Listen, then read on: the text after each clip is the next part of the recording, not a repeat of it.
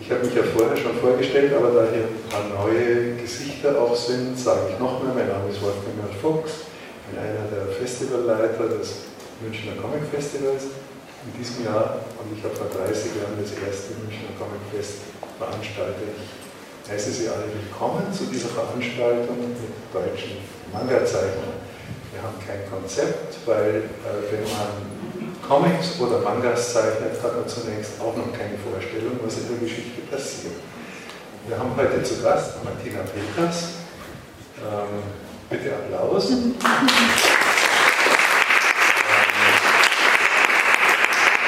eine der bekanntesten äh, deutschen äh, Mangaka. Äh, wie war der Name für Suen? Suenka. Und wir haben Dev Bülecki, der genauso wie Martina Peters es als deutscher Manga-Zeichner geschafft hat, ähm, dass die Verleger von Link oder weitgehend geschafft hat, äh, es genehmigen, dass man nicht mehr von rechts nach links, sondern von links nach rechts wieder lesen kann weil das auch für die Zeichner etwas angenehmer ist, als wenn sie sich immer bei jeder Seite überlegen müssen, äh, wo kommt jetzt das nächste, die nächste Sprechblase hin. Aber vielleicht fangen wir erst, dass du der Filecke bist, habe ich schon gesagt. Ja, äh, ich habe heute schon Ich sage vielleicht noch ein paar Titel. Martina Peters, unter anderem KI, äh, TEN äh, und aktuell bei Carlsen Tempest Curse 1 und 2 und 3 sind wir noch drin. Ähm, bei dir, ähm, da ist, wie heißt diese Entoman gibt es von dir und äh, unter anderem auch 78 äh, Tage auf der Straße des Hasses, das unter anderem äh, dieses Jahr für den Ping-Preis nominiert ist sollte man vielleicht auch einen kleinen Applaus haben. Nominierung, man weiß natürlich nicht, was daraus wird. Also das heißt, ich weiß es schon. Ich verrate es aber nicht, wer die Preise gewinnt. Ich meine, außer natürlich Tom Bunk, Lebenswerk, das ist ja vorher schon seine Preise gegangen. Wahrscheinlich Marvel, der gewinnt als bester Manga. Ja, Marvel. Marvel gewinnt als Marvel hat doch keine Mangas gemacht. Roy Thomas ist nicht Paul Das ist das Egal, ob der Mangas macht. Der gewinnt halt einfach das Prinzip den Preis. Du willst jetzt, dass ich verrate, wer den Preis Nein, nein, nein. Das tue ich nicht. Äh, gut, aber fangen wir, Martina, mit das an. Äh, so Geschichten wie äh, Kai äh, und Ten, da kommt ja auch viel Boys drin vor. Ähm, wieso machen gerade äh, Manga-Zeichnerinnen viele Geschichten mit Boyslav? Woran liegt das? Was ist das Faszinierende daran? Das ist gleich die blödeste Frage als allererstes. ähm, es gibt ja ganz viele Ansatzpunkte, die meistens irgendeine psychologische Komponente haben, ähm, warum gerade Frauen über schwule Männer erzählen. Ähm, dazu muss man sagen, Boyslav ist nicht gleich Gay-Comic. Also hier Ralf König ist kein Boyslav und ähm, Ten ist jetzt kein Gay-Comic, sondern das ist halt, Boyslav ist eine ähm, extrem romantisierte Form des Erzählens. Also es sind sehr, sehr romantische Geschichten normalerweise. Ähm, klar gibt es auch Action-Boyslav oder Thriller-Boyslav oder Sci-Fi-Boyslav, aber die Beziehung zwischen diesen beiden Männern ist extrem romantisiert ähm, und ja, wie gesagt, hat mit Gay-Comics nichts zu tun. Und ähm, ich denke mal, das ist mit unter einem Grund, warum halt gerade Frauen das lesen und auch zeichnen, weil es halt ähm, ja, äh, nochmal noch mal was anderes als ein normaler Romance-Comic ist. Und ähm, eben diese, diese, diese extrem romantische Seite beleuchtet, aber eben auch eine gewisse Sexualität drin ist, mit der sie sich aber vielleicht nicht ganz auseinandersetzen müssen, weil es zwei Männer sind. Ähm, oder aber sie haben keine Konkurrentin, ähm, die ihnen quasi den, äh, den, den Haupt, den männlichen Hauptprotagonisten wegschnappen könnte, was ja dann zwei Männer sind. Und dann gibt es wieder Leute, die sagen, zwei Männer sind besser als einer. Ne? Hat das, hat das auch irgendeine äh, japanische Tradition, dass man, also wenn ich das richtig sehe, gibt es das auch speziell in Japan? ja, viel, aber äh, so richtig, also, es gibt bestimmte Traditionen, wo man ähm, die wird nicht anders aussehen als hier. Also, Hast du da bei den Reaktionen äh, oder wie Figuren handeln dich auch auf äh, japanische Traditionen eingelassen oder ist da dann doch der westliche Einfluss, wie sich die Figuren verhalten, etwas stärker? Ähm, in, in Kara ist es tatsächlich noch ein bisschen angelehnt an, an die typischen äh, japanischen Voice Mangas, weil ich halt klar natürlich damals viel gelesen habe von, von Voice Mangas. Ich lese zwar immer noch viel, aber ähm, ich übernehme weniger aus dem Japanischen als, als heute. Und äh, heute ist es tatsächlich eher so, dass ich mehr darauf achte, dass die, die Charaktere die Männer handeln. Also sich tatsächlich ein bisschen männlich verhalten. Ein Klischee. Man hat den Uke, also die Liga quasi, der sich benimmt wie Mädchen ähm, und Brüste und eben die Szene, also den, ähm, den Liebenden, ähm, der sich halt dann tatsächlich mehr oder weniger genannt verhält, aber ähm, also das ist halt dann wirklich typisch japanisch und typisch Preußer. Und da bin ich ein bisschen von weggerückt, weil mir selbst auch nicht so gefallen hat. Martina, wäre ich Luke oder Sebe? Frage ich mich schon seit Jahren. Er weiß ja nie, wann es mal passiert, dann will ich vorbereitet sein. ähm, kommt drauf an, glaube ich, mit wem du. werde ich da von hinten überrascht. Ja, äh, hypothetisch, Lukas Podolski kommt zur Tür rein und macht eine schöne Augen. Du stehst auf Lukas Podolski? Ja. Das wusste ich ja gar nicht. Guter Fußballer, also ich da schon mal ran. Ich werde da jetzt keine Präferenzen äh, festlegen bei dir. Nee, ach, schade, Mann.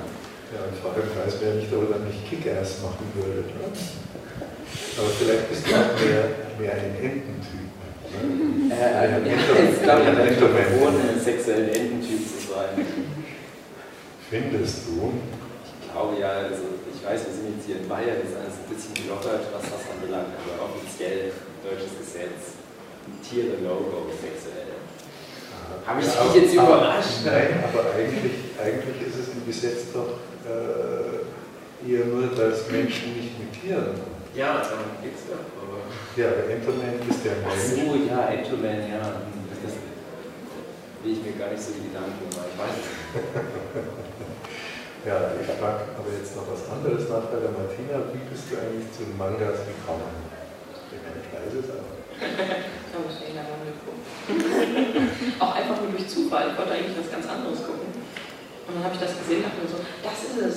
Und dann habe ich weitergeguckt und festgestellt, nee, das ist doch nicht. Aber es ist cool. Und so habe ich das weitergeguckt und habe dann halt äh, gesehen, dass es davon auch Comics gibt. Ich habe eigentlich davor eher so äh, Comics gelesen und ein lustiges Taschenbuch und so. Ähm, und habe halt gesehen, oh, die Bücher, also die lustigen Taschenbücher von Sailor Moon gibt es auch. Die hatten ja so in etwa das gleiche Format.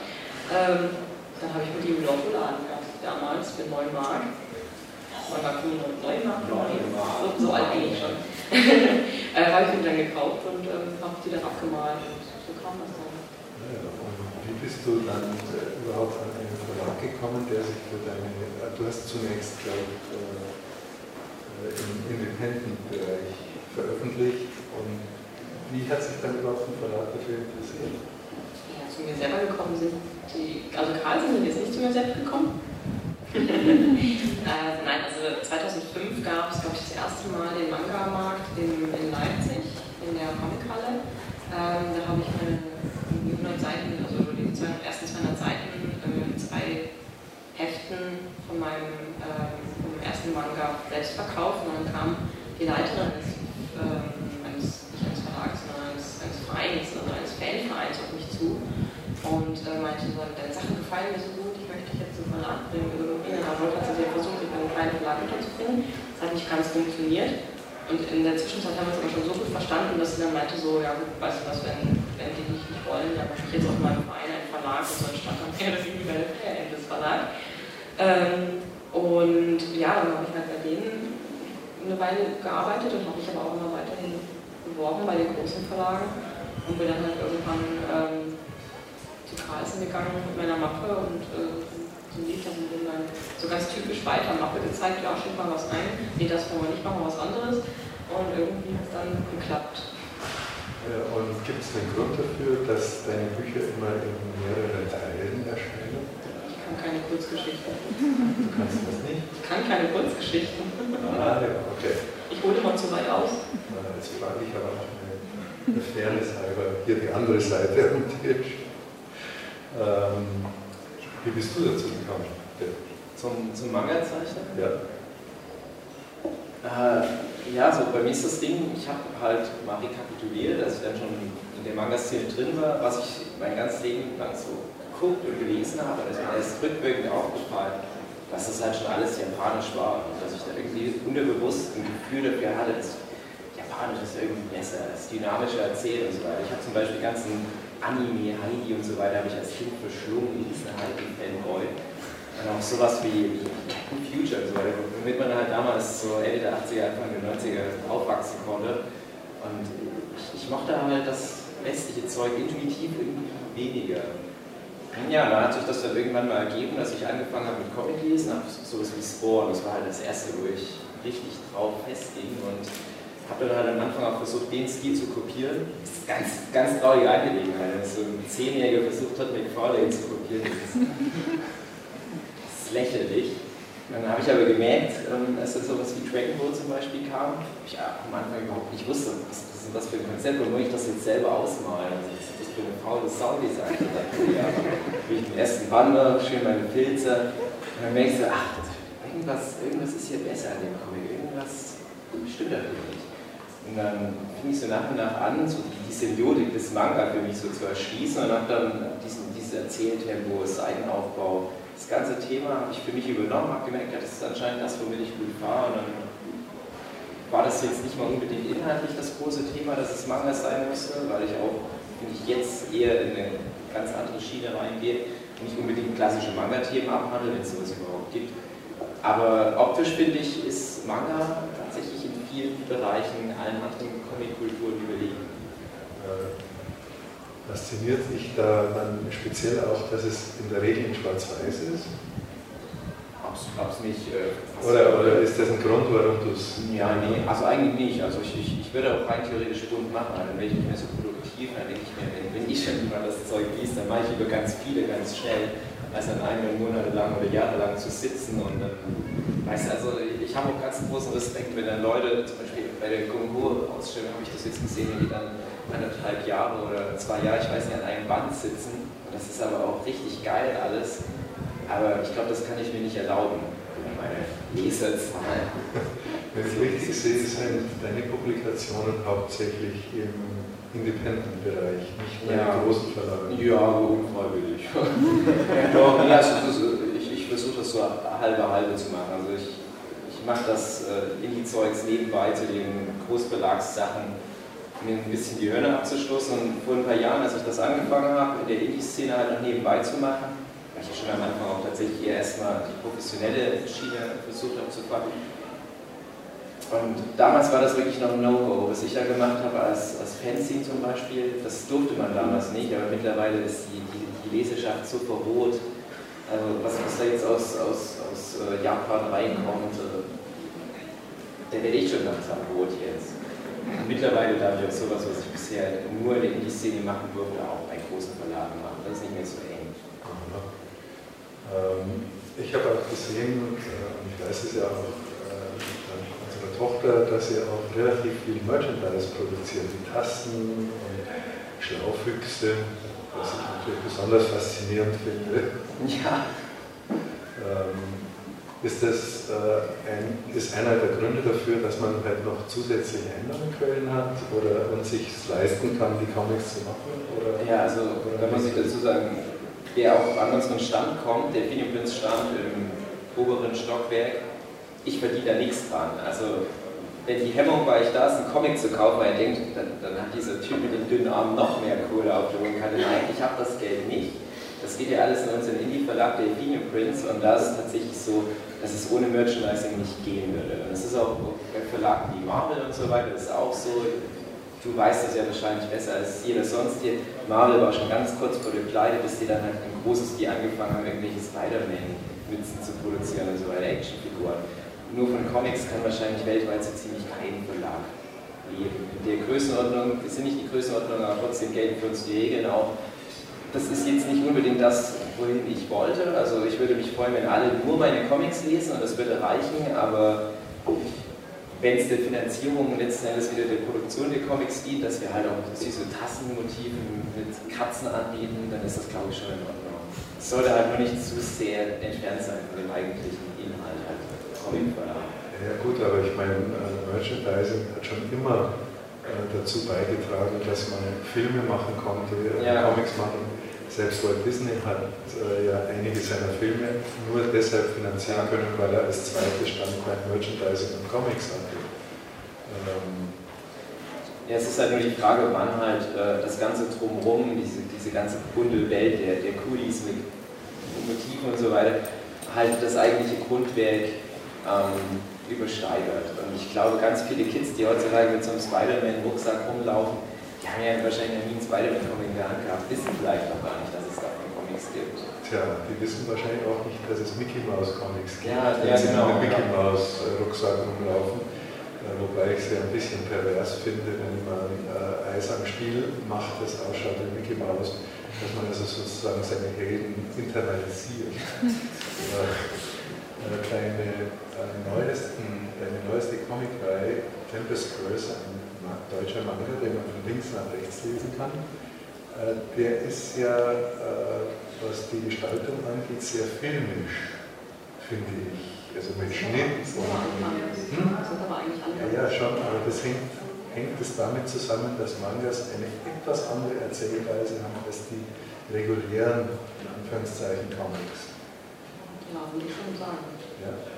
Äh, benötigen die Mangas mehr Bilder als die Comics? Ist, äh, ist es bei Comics so, dass man zwischen den Bildern mehr denken muss, als äh, Bilder vorgesetzt zu bekommen?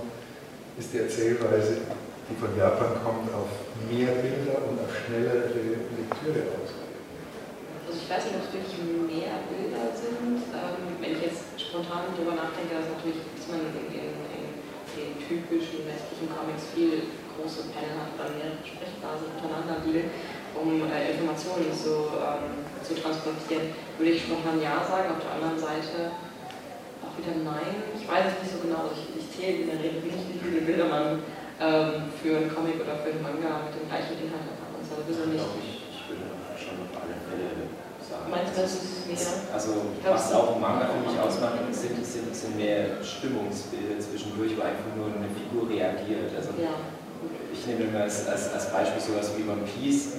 Jemand sagt was, dann hast du erstmal eine Doppelseite, alle anwesenden Personen, wie die gucken, wie die darauf reagieren. Und das kann sich zum Beispiel jetzt so ein franco-belgisches Album eigentlich gar nicht erlauben, weil das halt nur zum Beispiel 40 Seiten hat und dann hast du halt, wie du das halt sagst, viel mehr Informationen auf großen, ich sag jetzt mal, establishing Shots und so weiter und Manga, den viel mehr sehen. Ja, man kann halt auch bei, bei eben diesen, diesen extremen Text Informationsschüben, die man durch die, die man in diesen franco-belgischen Comics zum Beispiel, also in den, den traditionellen westlichen Comics äh, hat, äh, hat man auch gar nicht die Möglichkeit, da großartig vom Inhalt ähm, viel anders zu machen, weil wirklich der, äh, der Inhalt der Mangas, ja, also der Inhalt der Panel der Mangas irgendwie schon ganz anderer ist als in, in, westlichen Comics mit Perspektive und also es ist wirklich auch die, die, die Art und Weise, wie mit den mit den Bildausschnitten umgegangen wird, ist im Grunde sehr, sehr ähnlich dem, ähm, dem filmischen, also auch dem, äh, den Szenarien, die für Filme gemacht werden und den ähm, Storyboards. Also Comic Mangas sind für mich Storyboards in, in unterschiedlich großen Bildern. Also ich habe ganz kurz, ich habe auch ähm, damals, als ich angefangen habe mit, mit äh, Manga-Zeichen, also im professionellen Stil, da habe ich mir das Buch Five Seas of Cinematography durchgelesen. Das ist von einem Italiener aus dem Jahr 1966. Kann ich allen Comic-Schaffenden zu empfehlen. Das ist ein sehr gutes Buch. Und äh, da werden die Five Seas des Filmemachens erklärt. Das ist sowas wie Schnitt, das ist Komposition und so weiter. Und das kannst du alles eins zu eins auf Manga übersetzen. Dass zum Beispiel beim Schnitt die Regel besteht, du musst verschiedene Bildausschnitte aneinander rein. Du kannst dich in, in einer Szene zum Beispiel eine totale, in der nächsten wieder eine totale, sondern du musst zwischendurch mal ein paar Close-Ups reinstreuen und so weiter. Das hast du auch beim Manga extrem, während zum Beispiel bei einem franco-belgischen Comic das durchaus passieren kann, dass du sehr viele Total- oder Establishing-Shots aneinandergereiht hast und so weiter. Und das ist dann halt, was du auch meinst, dass man sich halt das Filmische dazu denken muss. Und Manga nimmt einem die Arbeit ab. Und ich glaube, dadurch kommt halt dann diese Dynamik auch zustande, weil das Filmische basiert ja auch darauf, dass es möglichst schnell rezipierbar ist und Manga macht es einem einfach. Deswegen liest man so fix runter. Ja, dann habt ihr ja, hast du ja damit quasi schon einen Unterschied zwischen den äh, traditionellen Comics und den Mangas angedeutet. Aber man sollte auch nicht vergessen, dass auch die traditionellen Comics natürlich äh, vom Film beeinflusst ja. waren. Dass also Leute wie Bob Kane mit seinem Batman äh, 10 oder 20 Mal in Citizen Kane gegangen sind, um sich da die Schnitttechniken, mhm. weil es dieses Buch von 1966, 1940 natürlich noch nicht gab, um sich die Schnitttechniken anzusehen und zu sehen, wie wechselt man Bilder und Bildausschnitte ab. Aber man sollte auch umgekehrt nicht übersehen, dass die Filmemacher selbst in den 40er Jahren von den Comics gelernt haben, dass es nicht etwas komplett Neues ist, dass man Comics in Film umsetzen will und muss.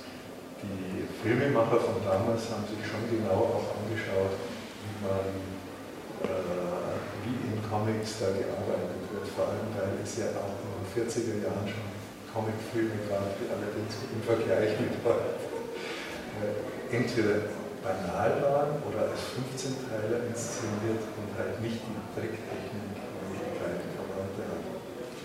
Dein Tempest Curse ist ja auch eine ja, Art Detektivgeschichte, äh, ein, man könnte schon fast sagen, ein Manga James Bond in gewisser Weise, zumindest am Anfang, ein Tatort James Bond. Manga Tatort. So.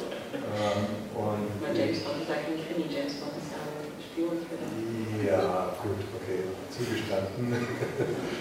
ähm, aber die Figuren dieser, in, diesem, bis jetzt auf zwei Teilen vorliegenden Buch, die entwickeln sich ja in diesen Büchern. Äh, auch das könnte man sagen, ist ein Unterschied zu äh, vielen traditionellen Comics, wo die Figuren ja nicht altern oder sich nicht verändern.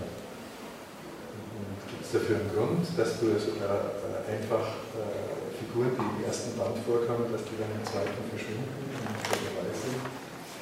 Ähm, das verschwindet halt der Grunde jetzt mit der Entwicklung an sich nichts. Aber im Manga ist es schon wichtig, dass die Hauptfiguren eine Entwicklung durchmachen und nicht immer gleich bleiben, weil es ist halt kein, ich sage jetzt mal Masopilami, wo man halt dann wirklich tausende Geschichten, äh, abgeschlossene Geschichten zu erzählen kann, sondern man hat diese Geschichte, die hat einen Anfang, die hat eine Mitte, die hat ein Ende und ähm, bei so einer Geschichte hat man eben ein bisschen wie bei der Heldenreise einfach, man braucht dieses, diese Weiterentwicklung von dem Charakter. Ansonsten ähm, ist die Geschichte langweilig.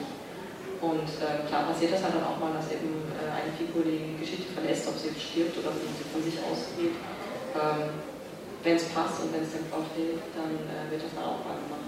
Ich habe äh, gesehen, dass du ab und an zwischen Reihen selbst in der dramatischsten Handlung auch mit Chilis bringst. Nein. Doch, in einem Fall kommt Ja, in einem Fall. Mindestens. In einem einzigen Fall kommt ein Chili drin vor. Das äh, finde ich auch ganz interessant und intelligent. Das muss aber passen. Ja, natürlich muss es passen, aber es passt an der Stelle, weil es ja auch den Gemütszustand der Figuren schildert, dass die da sich doch in einem gewissen Streit befinden, einer gewissen Auseinandersetzung, einer Emotion.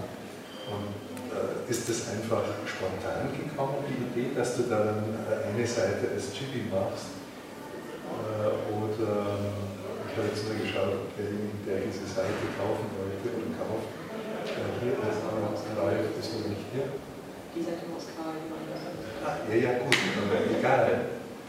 Da ist eben dieser Chibi drin.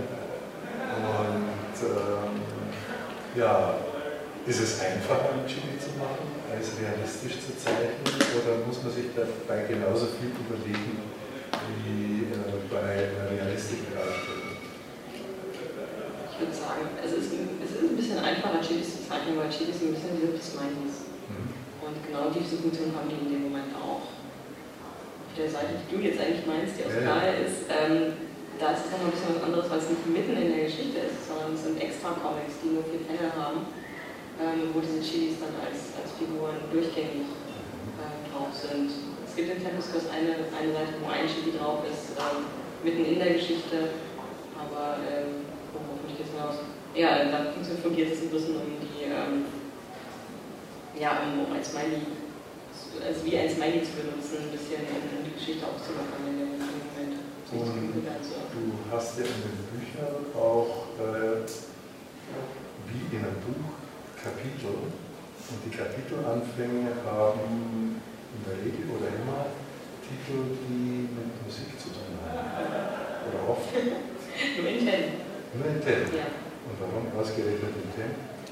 Ähm, weil ich das in Karl schon gemacht hatte damals und ich das dann weiterführen wollte. Und dann ähm, am Ende war das auch eine ganz schöne Sache, dass wir dann ähm, irgendwann sind mir die Lieder so ein bisschen ausgegangen.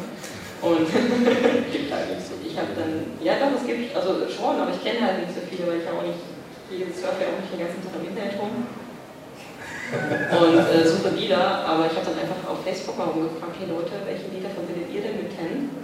und habe die dann gesammelt und habe sie ja tatsächlich, wenn sie halt gepasst haben, äh, dann eingesetzt. Also es ist dann irgendwann zu einer, zu einer kleinen Interaktion mit den Fans geworden, diese, diese Titel zu benutzen.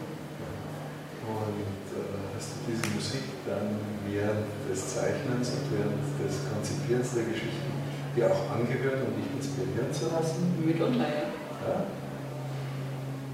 Bist du jetzt dann Musikfan geworden? Oder? Ich bin generell nie ein Fan einer einzigen Band oder einer einzigen Person. Ich höre immer nur das Lied, wenn mir so gefällt, das ist okay.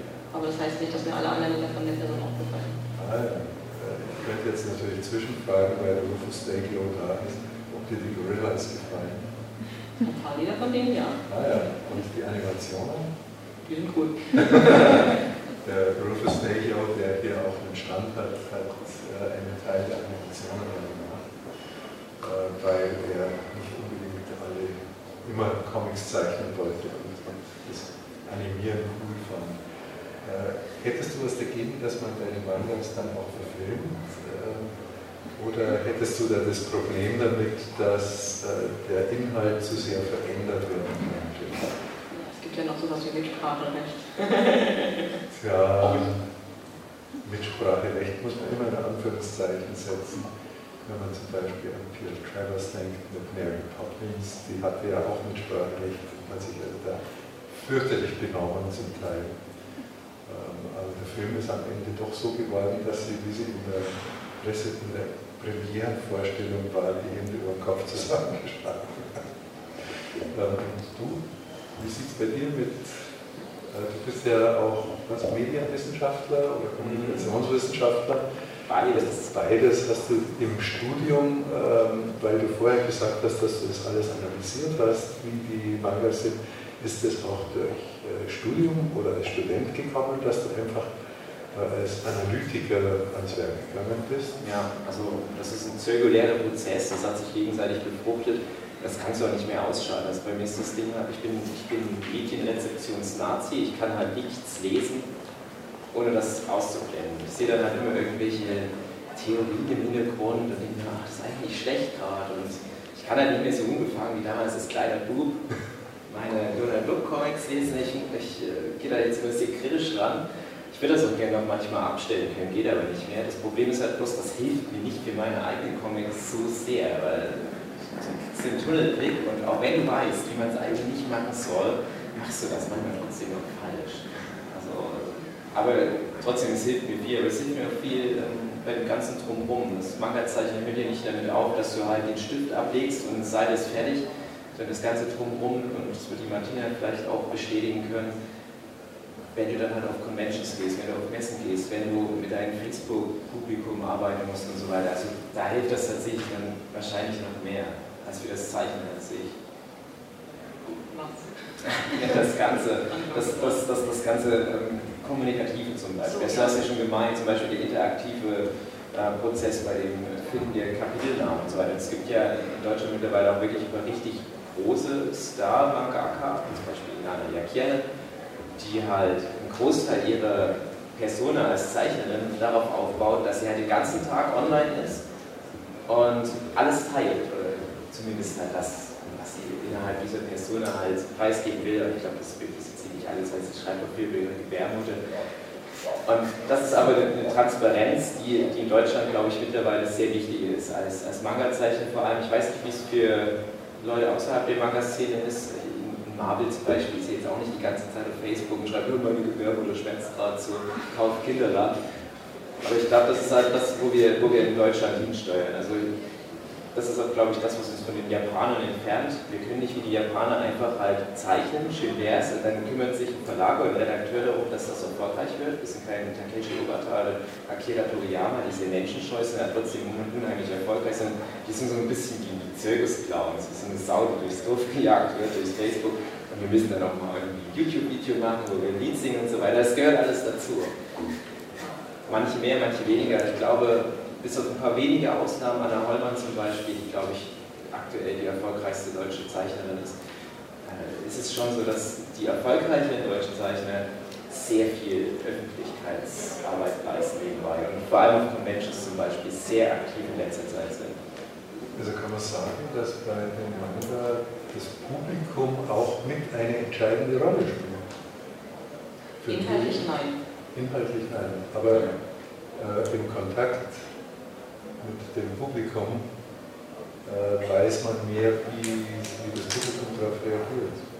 Oder? Ja, das auf jeden Fall, aber. Ähm, Und das nützt ja nichts. Ich bin niemand. Ja, doch, klar. Also irgendwo bestimmt, un, un, unterbewusst äh, denkt man sich bestimmt, äh, während man so dran, dran werkelt, so, ach ja, das wird denen bestimmt gefallen oder ah, da werden sie mich vielleicht versteigen. Aber im Endeffekt, also bei mir ist das zumindest, also liegt es auch ich, gerade. Ich, ich, kann, das, ähm, kann das voll unterstreichen. Ich habe auch das Gefühl, das Inhaltliche ist gar nicht mehr so wichtig. Also ganz kurz Einschub, dann kannst du das gleich nochmal aufgreifen. Wir vertreiben bei Definium Prints ja auch Comics von der Daniela Winkler und Daniela Winkler ist als ursprünglich Fuchs mittlerweile Horrorkissen unheimlich erfolgreich für unsere Verhältnisse als Comiczeichner, weil sie singt. Das hat teilweise auch Bezug auf die Comic-Szene, aber das entfernt sich da auch stärker davon und sie plant jetzt auch deutlich mehr in die musikalische Richtung zu gehen. Sie ist auch eine sehr gute Sängerin und, und ähm, arbeitet halt auch viel mit den Fans und geht auch auf Conventions, das ist wirklich eine Rampensau. Sehr interessante extravagante Person, die dann jeder und viele ihrer Fans kommen halt auf Conventions zu uns und sagen, ich nehme halt hier den Manga, den ihr von ihr habt. Die lesen da auch nicht rein, die wissen nicht, um was es geht, aber die nehmen halt aus Prinzip den Manga mit, weil sie die Person so cool finden. Und ich glaube, das ist aber bei vielen von uns mittlerweile so ein Thema, dass die uns einfach als Person. Ja, ich kriege auch, krieg auch oft genug von, äh, von Leuten gesagt, auf Signierstunden oder so, ich, äh, eigentlich lese ich kein Boys oder ja. eigentlich lese ich nur Boys aber ich habe es jetzt gekauft, weil du es warst. Ja, genau. So, und dann, dann hat es mir dann noch gefallen. Also, dass, dass viele Leute, die durch, die durch die Arbeit, die wir noch neben dem Zeichnen betreiben, äh, tatsächlich dann auch da bleiben. Also wir, wir ein Fan von der Person werden und nicht von dem Manga. Und du machst ja auch nicht nur Manga, sondern auch andere Arbeiten, weil du es gerade angesprochen hast.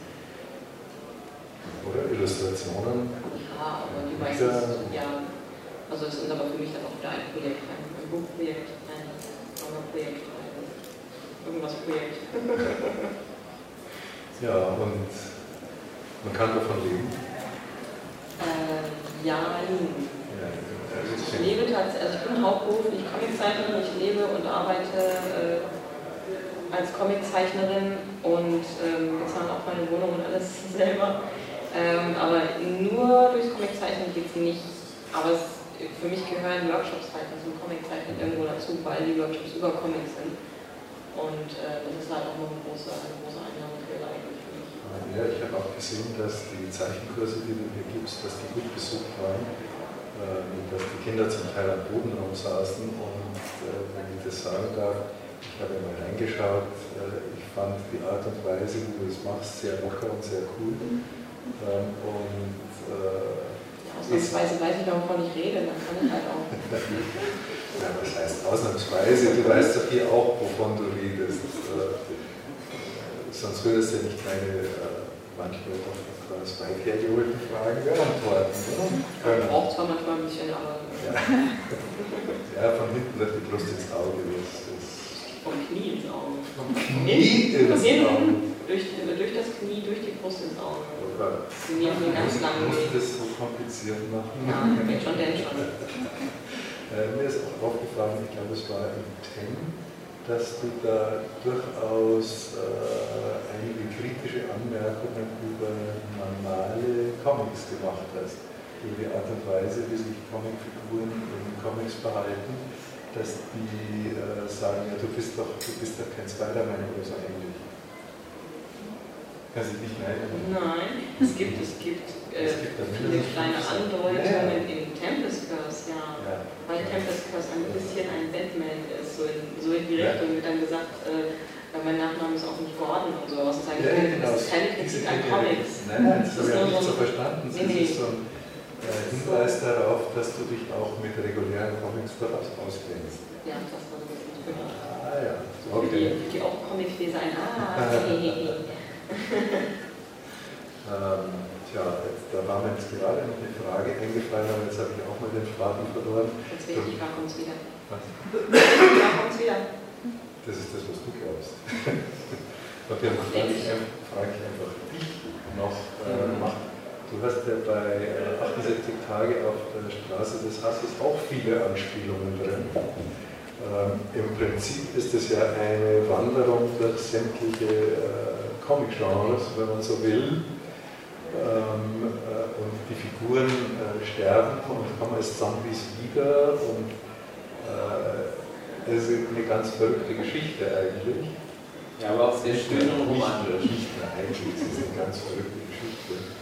Und äh, man kann es eigentlich fast nur empfehlen, aber nicht, leider nicht jedermann, weil äh, es halt auch eine gewisse Erfahrung im Comic-Bereich braucht, um diese Geschichte zu verstehen oder um sie nicht misszuverstehen.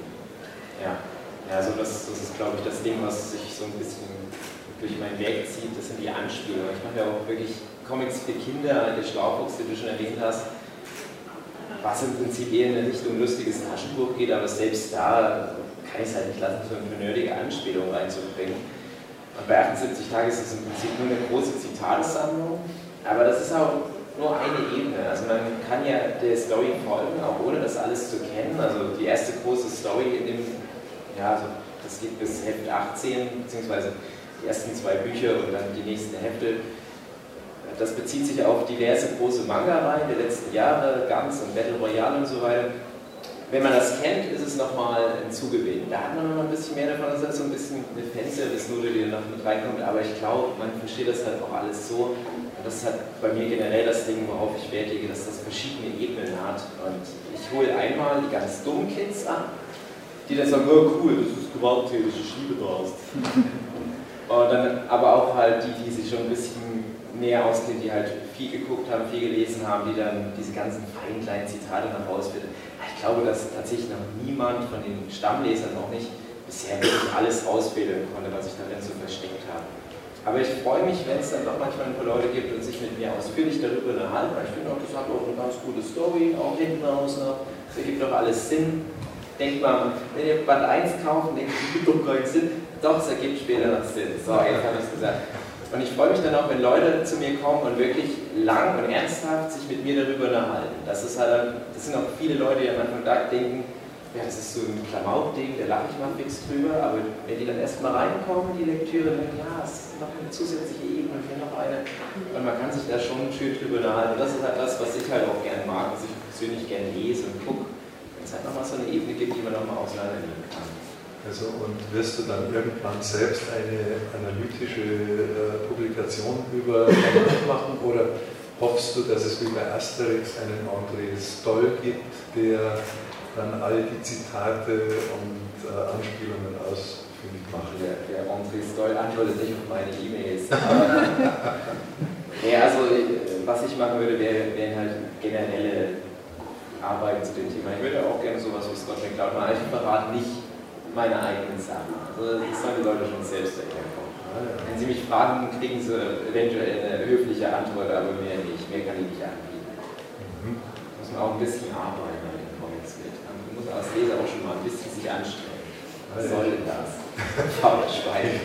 Ich finde ja, dass da manchmal wesentlich mehr Anspielungen noch drin sind als etwa in den Asterix-Geschichten, aber das ist ein anderer. Ja, man, man muss auch darauf achten, dass es dann kein Overkill wird. Eben wie du schon gesagt hast, manche sind auch abgeschreckt und das kann ich auch verstehen. Ich, ich wollte ja auch gar keinen Comic für alle machen und ich arbeite ja nebenbei auch noch an Projekten, die ein bisschen, ja, ich sage mal Mainstreamiger sind. Also die dann ein bisschen straight oder die Geschichte runter erzählen, ohne halt ständig Querverweise zu kriegen auf Popkultur und so weiter.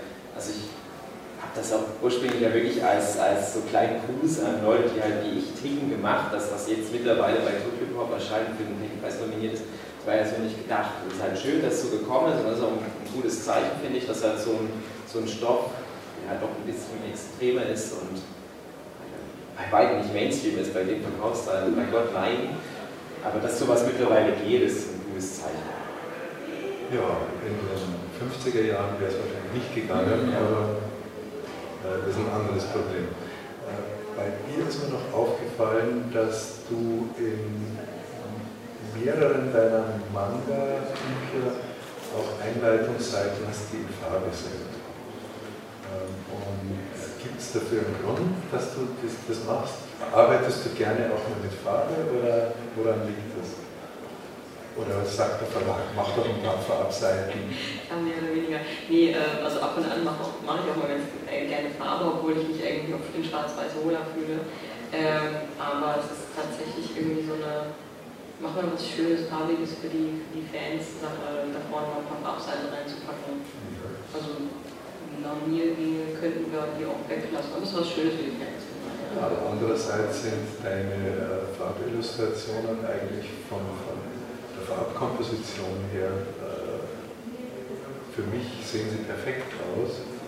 Ich sag ja auch, dass sie scheiße sind. Ja, aber ich schwarz also ich Carlsen kann sich also glücklich preisen mit diesem Tempest Rose Titeldesign, finde ich, weil die doch eine gewisse Attraktion auch ausüben und anziehen wirken.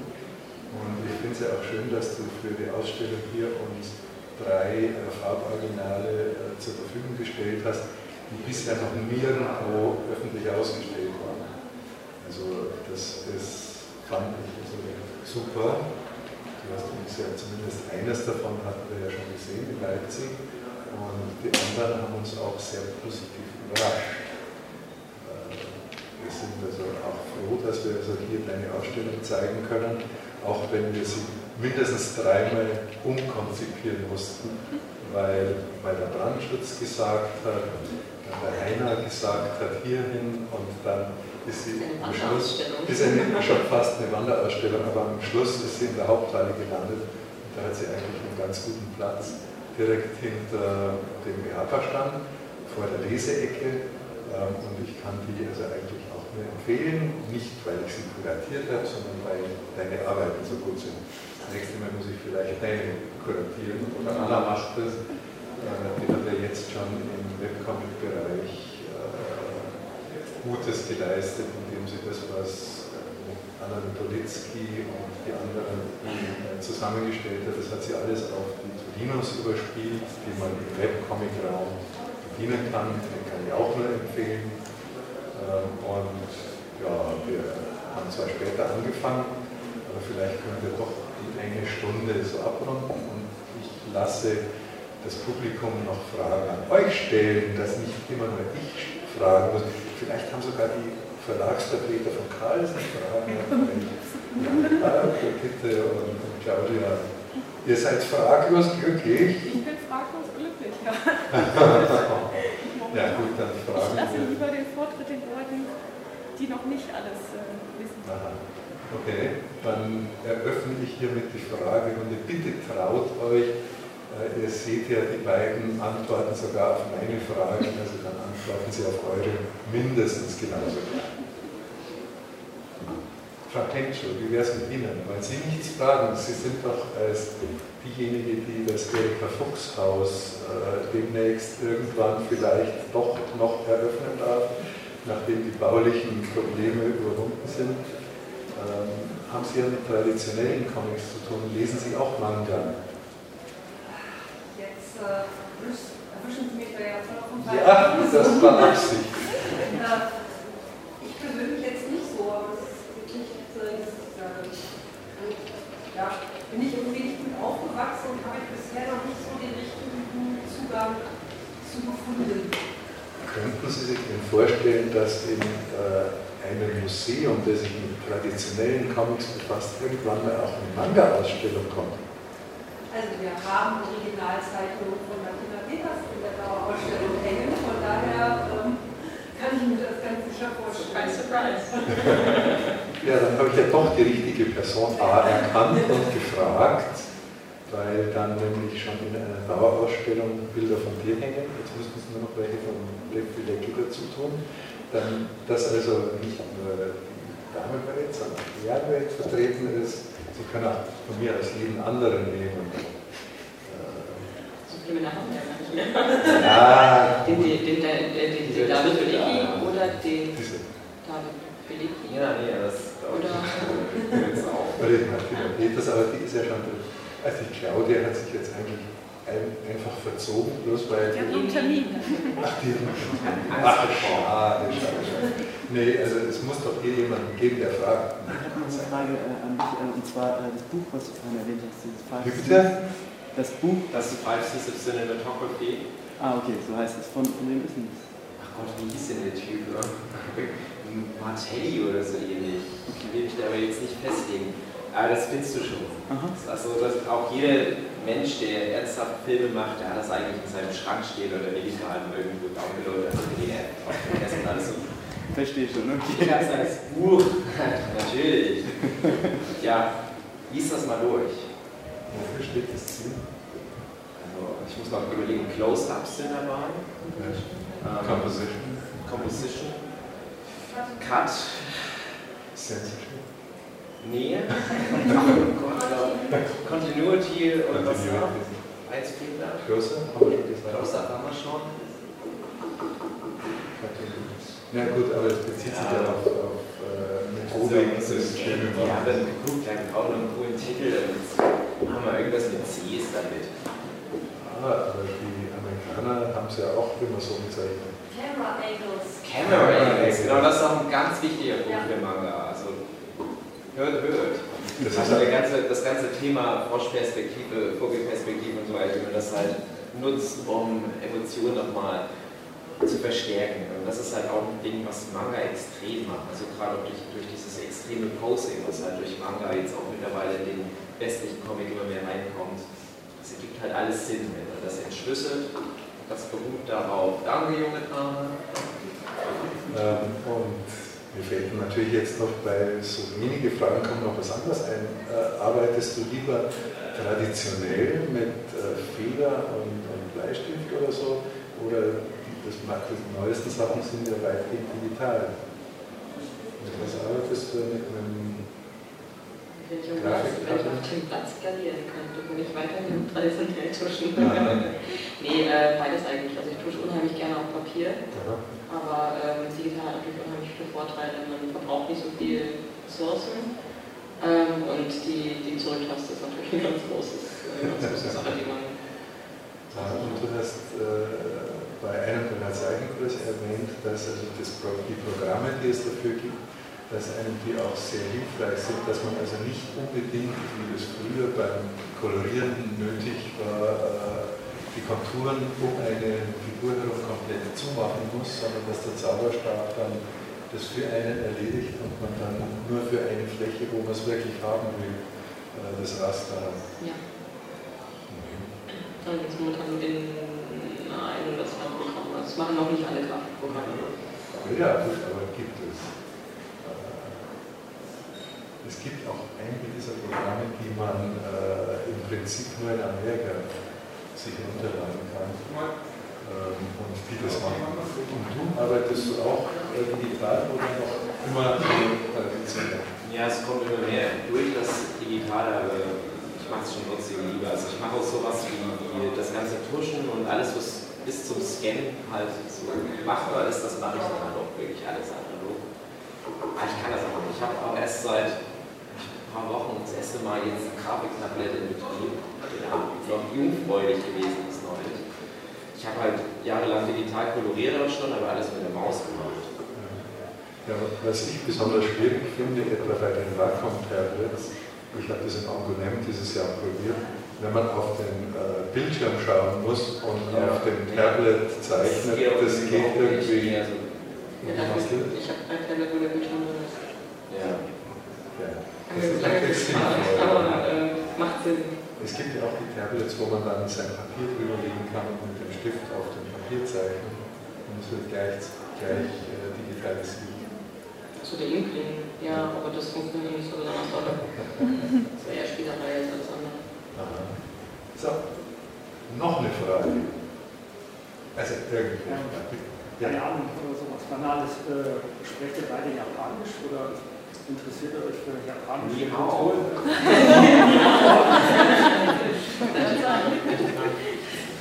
Also, Also Arigato Mr. Pato und ich kann noch ein paar Tiere aufzählen, aber es ist niemand mitgeholfen. Aber ich fahre dieses Jahr nach Japan und ich gucke mal, wie weit ich nachher komme. Sehe auch sehr japanisch aus vielleicht. Drauf. Also mit Arigato und Hai kommt man schon ein bisschen weiter, wie ich auch feststellen konnte, wenn man noch äh, dann Doitashimaste oder Gomen Nasai sagen kann, was etwa unserem gern geschehen oder entspricht, dann kann es einem passieren, dass die Japaner denken, man kann Japanisch. Mir ist es eben schon passiert, dass mich dann Herrnacht eine Dame, eine ältere, auf Japanisch zugeschwallt hat und ich nur noch Hi, Hi, Hi sagen konnte, weil ich ahnen konnte, was sie gemeint hatte. Und als ich nämlich auf dem Turm vom alten Peter war, wo die Aussicht gefallen hat. Und ich hatte vorher eben, wie sie äh, Karte gekauft äh, Arigato gesagt. Und, ah, Arigato. Also man darf nicht oder sollte nicht Sprachkenntnisse vortäuschen, die man eigentlich gar nicht hat, sondern die man nur sich angeeignet hat, sei es von Japanern, sei es von irgendwoher, äh, um äh, Ausländern mal zumindest einige Worte in ihrer Sprache sagen zu können. Ja, wenn ihr hier kennt, doch danke. Martina, du arbeitest mit zwei Programmen, sind das Photoshop und Manga Studio oder etwas anderes? Ähm, es, äh, theoretisch ist es Manga Studio, aber es ist eigentlich wieder auch nicht Manga Studio, weil es ist von den japanischen Herstellern das Original, was nach Manga Studio 5 oder gleichzeitig mit Manga Studio 5 rauskam. Und alle sagen, es ist eigentlich das gleiche, es heißt nur anders. Es halt das Clip Studio. Das ist halt direkt eben von, von Celsius und nicht von dem Smith Micro, äh, die das ja für, fürs Englische gekauft haben. Und im Endeffekt die das wohl irgendwie, also mir wurde irgendwie mal erzählt, dass ähm, das Smith Micro hat immer die Lizenz gekauft für dieses Programm und das dann auf Englisch umgemodelt und dann Manga Studio genannt. Und irgendwie haben die wohl dem Vertrag irgendwo so ein, so ein, kleines Schlupfloch gefunden, die Japaner, dass sie im Grunde genau das gleiche Programm in Englisch auch nochmal rausbringen können und es anders nennen. Und im Endeffekt äh, hauen sie das jetzt irgendwie alle zwei, drei Monate für 14 Dollar raus und keiner kauft mehr Manga Studio. Ja. Ah, fangen wir da drüben an. Ihr zeichnet beide, aber habt ihr auch große Manga- oder Comic-Sammlungen dann? Oder gibt es bestimmte Zeichner, die ihr dann besonders gerne sammelt oder wo ihr hinterher seid dann? Ähm, ich muss immer mal wieder aussortieren, wenn ich zu viel habe. Und meine Wohnung ist ja nicht so groß. Ähm, ich habe jetzt keinen bestimmten Zeichner, wo ich wirklich sagen würde, den würde ich auch ewig verfolgen. Aber es gibt so- welche, die du nicht aussortieren würdest. Ja, definitiv. Also ich würde definitiv äh, Letterly niemals aussortieren, die japanische Version, Pandora Hearts, also äh, Mochizuki Jin würde ich niemals aussortieren. Doch, ich bin auch immer noch ein Fangirlie. Ja, also ich habe eine gigantische Sammlung. Ich habe ja auch für die ganzen Manga-Geschichte, bevor in Deutschland überhaupt erste Mangas erschienen sind, halt amerikanische Hefte und franco-belgische Alben gesammelt, weil ich schon so alt bin. Und, und ich, äh, wie gesagt, ich sehe das mittlerweile kritischer, bin doch regelmäßig wieder überrascht, wenn ich so durchschnittlich ein, zwei Mal im Jahr einen Comic vor mir liegen habe. Also Beispiel wäre zum Beispiel von Windschluss Pinocchio bei Avon Verlag erschienen oder von, wie hieß der, ich weiß nicht, bei Reprodukt erschienen, ähm, Jenseits. Das sind manchmal solche kleinen Perlen, wo ich denke, meine Herren, da habe ich schon so viele Comics gelesen, dann kommt doch manchmal noch einer, der mich ganz kalt erwischt. Und die würde ich natürlich auch nicht aussortieren, aber äh, ganz ehrlich, ganz viele Manga waren bei mir in den letzten Jahren die zweite Reihe im Billy-Regal. Und das ist halt irgendwie ein komisches Zeichen. Ich habe jahrelang nur Manga gelesen und da war ich dann auch so ein bisschen voreingenommen, habe dann auch, obwohl ich aus der amerikanischen Ecke kam, dann gesagt, ah nein, das muss jetzt alles japanisch sein. Und mittlerweile gucke ich so auf das alte Zeug, was ich Anfang des Jahrtausends gekauft habe, und denke mir, oh, das ist eigentlich echt nicht so gut. Und das würde ich auch tatsächlich mal loswerden wollen, als wenn jemand Interesse hat. Aber es gibt natürlich ein paar Leute, die ich natürlich äh, vergöttere. Das sind tatsächlich dann unter dem Strich am meisten irgendwelche Manga-Zeichen wie Takeshi Obata vom Zeichenstil her oder Akira Toriyama, weil er Dr. Slump gemacht hat, was mein absoluter Lieblingscomic ist. Und es gibt halt so ein paar Sachen, ähm, sind vielleicht gar nicht mal objektiv so gut, aber da hänge ich halt einfach dran. Also so, mein Lieblingsmanga zum Beispiel, die bei mir immer ganz vorne stehen, ist sowas wie What's Michael oder Yakitate Japan, die auch in Deutschland ganz schlecht liefen. Hast du es auf Englisch dann fertig gesammelt? Äh, ich, ich würde das tatsächlich dann mal auf Englisch weiterlesen. Ich dachte, auf Englisch gibt es die auch nicht komplett. Damit Ich weiß ist nicht, fertig. ich habe äh, What's Michael dann auf Französisch mich noch ein. Stück durchgequält tatsächlich. Also, da hat es noch gereinigt. Aber das, ist halt schade, ist auch so ein bisschen sinnbildlich für die deutsche Comic-Szene leider, was dann alles nicht funktioniert hat. Das all meiner Lieblingscomics, auch sowas wie Charmo damals, es noch jemand kennt, dann zack, abgesetzt, zack, abgesetzt. Ich war glaube ich der einzige Leser, vielleicht gibt es Bias. Ja, aber mittlerweile hat es wieder mehr normal- normalisiert. Ich habe auch jetzt deutlich mehr Franco Baker, auch ganz, ganz komisches Zeug. Also Persepolis zum Beispiel, auch sehr schön. Und äh, es ist deutlich multikultureller jetzt wieder geworden in Amerika. Äh, Gibt es eine Studie oder hat man sich mal darüber Gedanken gemacht, inwieweit die ältere Generation, die ja mit ganz anderen Zeichnungen aufgewachsen ist, irgendwie ein bisschen rüberschwappt zum Manga und umgekehrt? Hm. Ja, also es, ist, es, es gibt halt Zahlen in Deutschland, wenige Zahlen. Es ist tatsächlich so, dass, du wirst es wahrscheinlich besser wissen, immer noch mit Abstand der meistverkaufte Comic in Deutschland das lustige Taschenbuch ist. Ich glaube, so mit einer 600.000er Auflage. Da habe ich mal gehört, dass aber das Durchschnittsalter so zwischen 50 und 60 der Leser. Was vielleicht auch so ein bisschen Druckschuss ist dann teilweise von den Verlagen, die denken, die machen immer für die nächste Generation wieder die Comics, nee, die Generation werden damit älter. Und ich merke halt, dass es wenig Forum gibt dafür. Also es, es, es ist schwierig gewesen, gerade in der Anfangszeit, als ich da reinkam, weil ich so ein bisschen auf beiden Hochzeiten tanzte, die, die Comic-Leute von Manga zu überzeugen und umgekehrt. Ich glaube, gerade sowas wie Comic Festival München, das sind Foren, um das so ein bisschen aufzulockern. Aber ich weiß nicht, wie es jetzt der, bei den generellen Verkaufszahlen ist, aber äh, es gibt immer mal so ein paar Eisbrecher. Also äh, Inio Asano war jetzt zum Beispiel für die Manga-Szene so das aktuellere Beispiel, der vor, vor zwei Jahren Gute Nacht halt bei Tunpop rausgebracht hat. Da haben sich, glaube ich, die Manga-Leser eher weniger interessiert. Aber dann haben auf einmal die Leute aus dem Feuilleton gemerkt, hey, das ist zwar ein Manga, aber der ist eigentlich ganz gut. Haben ein bisschen darüber berichtet und das verkauft sich jetzt, glaube ich, mehr an halt Graphic Novel Lesern. Das sind so ein, ein bisschen, gibt es Überschneidungen, aber ich glaube, es ist doch noch ziemlich getrennt, wie die Lage das sind. Das ist nicht wie zum Beispiel in Frankreich, wo das, glaube ich, wirklich viel bunter durcheinander alles rezitiert wird. Aber ähm, die, die ganz großen Topseller, ich glaube Platz 2 ist tatsächlich der Comic in der Wendy wird da gezählt. Das ist traurig. Pferdemagazin Wendy hat den zweitmeistgelesensten Comic in Deutschland. Ähm, aber das, das sind andere Dimensionen. Lustiges Taschenbuch, Bendy und sowas, das ist hier und dann irgendwo ganz hinten kommt so der ganze Rest mit so durchschnittlich irgendwas in den Tausender-Bereich Auflagen. Also wir sind dann noch weit entfernt von sowas wie Frankreich, deswegen lohnt es sich fast gar nicht, sich darüber Gedanken zu machen. Also wir müssten, glaube ich, erstmal generell den, den deutschen Markt erweitern, bevor man halt sinnvoll solche Studien machen kann. Haben wir noch eine Frage gerade? Ich habe nur gerade eine Feststellung, du vergleichst jetzt Äpfel mit Birnen. Das lustige Taschenbuch ist ein Presseprodukt, Brandy ist ein Presseprodukt. Du musst das eigentlich Buchhandelscomic zu Buchhandelscomic beziehungsweise auch in Bezug auf ähm, Bücher vergleichen und da steht Manga oder Comic deutlich stärker da, als du das sagst. Ja, na klar, das stimmt, aber rein für das Medium Comic ist es ja trotzdem. Ja, aber du kaufst deine Manga ja nicht am Kiosk, Ja, Comics, sondern du kaufst die ja normalerweise im Comicladen oder im Buchladen. Ja, trotzdem, aber, aber das ändert hier nichts an den Gesamtauflagen von Manga und, und ich sage jetzt mal so deutschen Indie- oder kleineren Graphic Novel veröffentlichen. Ja, aber das eine ist, das sind andere Medien. Ja, Das eine ist ein Presseprodukt und das andere ist ein Buchprodukt. Und das ist ein wichtiger Unterschied. ja, das stimmt, aber ähm, das, das ist ja in anderen Ländern funktioniert es ja auch. Also das ist halt die Basis, die wir gerade haben. Also mit der Herleitung würde das halt bedeuten, dass Comics generell halt mehr in diesem Bereich der Buchprodukte aufsteigen müssten und halt auch entsprechende Auflagen dann haben, weil halt entsprechend auch dann die Leserschaft eher in Richtung Fifty Shades of Grey Leserschaft von der potenziellen Menge der Leser hinreicht.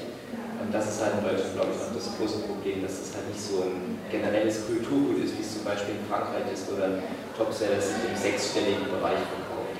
Ja, Ja, außerdem muss ich noch dazu sagen, es stimmt nicht ganz. Das lustige Taschenbuch wird auch in Buchhandlungen verkauft, nicht nur am Kiosk. Ist es jetzt dann ein Buchhandelsprodukt oder ein Kioskprodukt? Nein, es ist ein Comic, ein Comicband und den kann man in Buchhandlungen genauso verkaufen wie am Kiosk. Mangas werden auch am Kiosk verkauft oder können am Kiosk verkauft werden, genauso wie der Buchhandel. Halt, halt, halt, da muss ich eingreifen. Ähm, am Kiosk werden sie nicht mehr verkauft. Die wurden früher wurden solche Magazine wie die, ähm, ich weiß jetzt nicht mehr, Manga Mania von, von EMA zum Ja. Beispiel und natürlich die Banzai und die Daisuke, die waren mal im Pressevertrieb, ja, aber ähm, er hat recht, dass, die, ähm, dass es ganz wichtig ist, äh, dass, noch- dass da ein deutlicher Unterschied gemacht wird. Die werden, aus den, werden monatlich verkauft, in einer recht hohen Aufzahl werden die gedruckt und danach werden die geschreddert. Ganz, ganz wichtiger Unterschied bei den Sachen, die im Pressevertrieb laufen. Haben auch keine Was im, Pressenummer.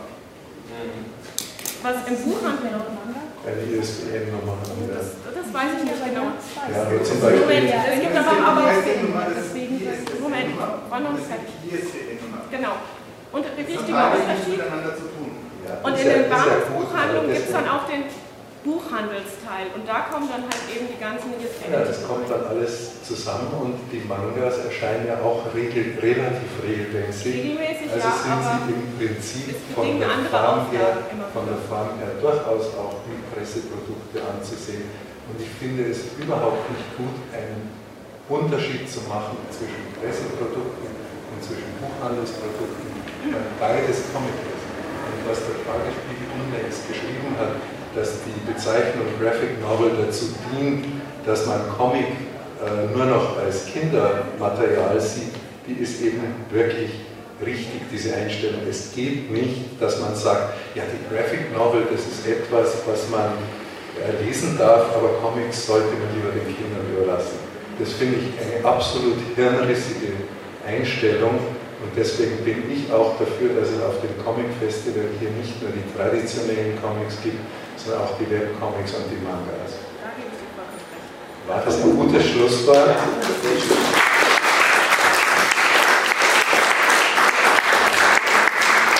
Und als allerletztes Schlusswort natürlich noch Arigato. Arigato.